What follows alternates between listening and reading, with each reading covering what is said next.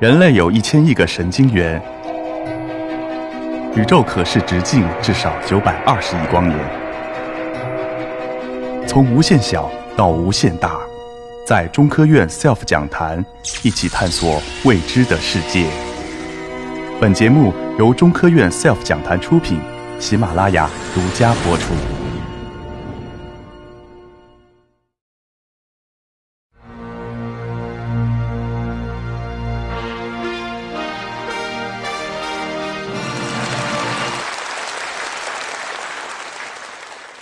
大家好，呃，我是澳门大学健康科学院王三明。我今天说一个跟大家切身利益都有关系的事情。你问问你旁边的朋友，只要转三四个弯，你就会发现谁谁谁得了乳腺癌。乳腺癌，它在全世界所有民族里头，几乎所有的民族里面，它都是女性的头号癌症。这是去年的世界卫生组织的统计结果。你可以看出这个粉红色的。那些都是乳腺癌是第一位的地区和国家。那么在我们中国，情况是怎么样？乳腺癌也是女性的第一号癌症，而且正在以每一年百分之一到三的速度增加。每一年中国诊断的新发的乳腺癌是二十五万个左右。总的来说，每八位女性中就有一位在一生中会得乳腺癌。那么乳腺癌是可以分类的。我们要把它分开，严格的分开，有两种，一种是遗传性的，一种是非遗传性的。遗传性的说的是什么呢？就是说从上一辈传给下一辈的。非遗传性的就是它不会传，只是这个乳腺癌病人他不会传给下一辈的。非遗传性的占了百分之八十到九十，但是有百分之十到百分之二十乳腺癌是可以传给下一代，所以这是遗传性的。在一八六六年，全世界第一个科学报道。遗传性乳腺癌的是这个法国人，叫做 Paul Broca。他发现他的妻子家族里面四辈人里面怎么有十几个死于乳腺癌？他觉得很奇怪，然后他就把他家谱图给画出来了，并且第一次以科学论文的呃形式报道出来。那么，癌症发生的根本原因是什么？实际上，癌症发生的根本原因是 DNA 的损伤。DNA 在各种各样的环境也好。呃，生理因素也好，各种因素刺激下是会损伤的。那么大家都知道，DNA 是双链的，这个损伤可以双链打断，可以单链打断，可以拿一个碱基置换，等等等等，有很多改变。危害最大的实际上是双链 DNA 呃打断。那么打断了双链以后，它就没有办法，这个细胞就稳定了。它假如它不能修复的话，它下面就造成基因组的不稳定性，不稳定性就造成细胞的癌变，这就是癌症的啊啊发生的原因。但是在这个长期进化过程中，生命体系发展了一套系统，随时随地修复损伤的 DNA，为了使得生命得以延续。那么，其中有两个很主要的基因，就是 BRCA1 和 BRCA2 这两个基因，这两个基因就专门负责双链 DNA 的阻断修复。通过修复细胞的双链 DNA，可以保持高度稳定，那么就可以预防各种各样的疾病，对不对？这个 DNA 它是怎么个修复？你看。在这个上面，那个双链 DNA 一断裂，BRCA1 它马上就可以随时发现哪个地方断掉了，它断掉了，它马上就动员这个整个机器围住那个断裂的地方，把它修复，然后达到还原的目的。但是这个问题现在问题来了，这个 BRCA1、BRCA2 这两个基因本身很容易发生突变。假如说这两个基因突变了，那它当然不能去修复。双链 DNA 损伤，那它不能修复 DNA 双链损，那么这个造成结果就是细胞癌变了，对不对？那么你看这个两个基因下面那个红线、黄线，那都是它的突变频率。到现在为止，在人类的这两个基因里面，已经找到两万多个突变。这个人他是美国演员 Angelina Jolie，他是一个典型的案例。他的姨妈跟他妈妈两位都是死于乳腺癌，是在五十多岁的时候，他们都检测过，做过基因检测，发现有一个 BRCA 基因突变。那么 Angela 她也去检测，她检测她发现她传到了她妈妈的突变，那也就是说她的发生癌症的概率。是百分之八十七，一个算法算出来的。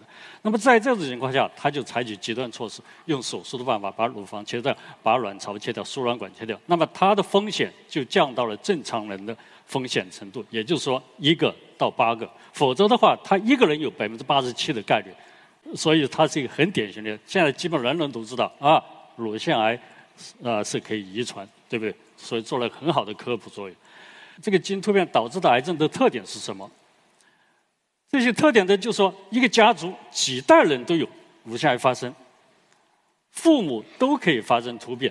那不要以为这个是呃妈妈传给我，不是，父亲一样，父亲可以同样把这个突变传给女儿。那么子辈里面呢，百分之五十的就会会传到，也生两个孩子，大概有一个孩子会传到这种突变。再一个，因为它是遗传性的，所以他身体的每一个细胞都有这个突变。不要以为只是有乳房细胞才这个，不是，血液细胞、皮肤细胞通通有这个突变。假如有这个突变了，那么他一辈子得乳腺的风险是百分之八十。发生卵巢癌的危险的是百分之四十，还有一个特点，这个癌症多发在生育期的后期，也就是三十五岁以后开始高发。那么人家人家就要问了，哎，这个基因假如对生命这么大的威胁，怎么进化过程把筛选掉啊？因为它发生癌症都是在三十五岁以后，孩子已经生完了，那么这个基因已经传下去了，突变已经传下去了，对不对？所以在人群里面始终存在。还有一个它的发病率，你看这个曲线，下面一根是。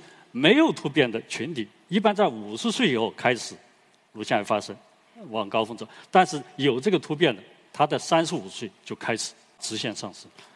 这个看起来好像是不好的事情，传到了这个突变，有的癌症的机会。但实际上，这反过来看是一个好事情，因为癌症都要发生在三四十岁以后。那么，假如说我们能够早期知道我有这个突变，那有这么长的时间，几十年的时间来进行各种预防。这不是变成一个好事情吗？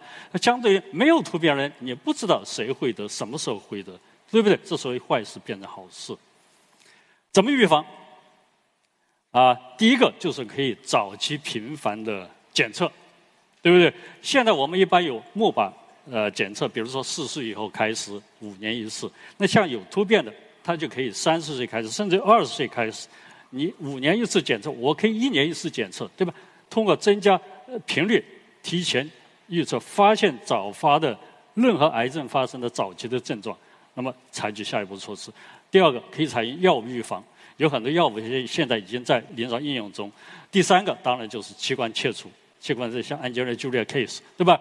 但是并不是每一个人也都要做器官切除，有很多前提条件，比如说必须是生育以后，必须四岁以后，等等等等一系列条件，还要看它风险高不高等等。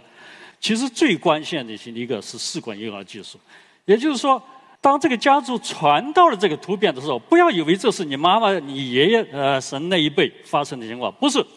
实际上，这个突变已经是人类长期进化过程中发生，甚至于在人跟猴子分开以前，很多突变已经有了，就几百万年前已经有了。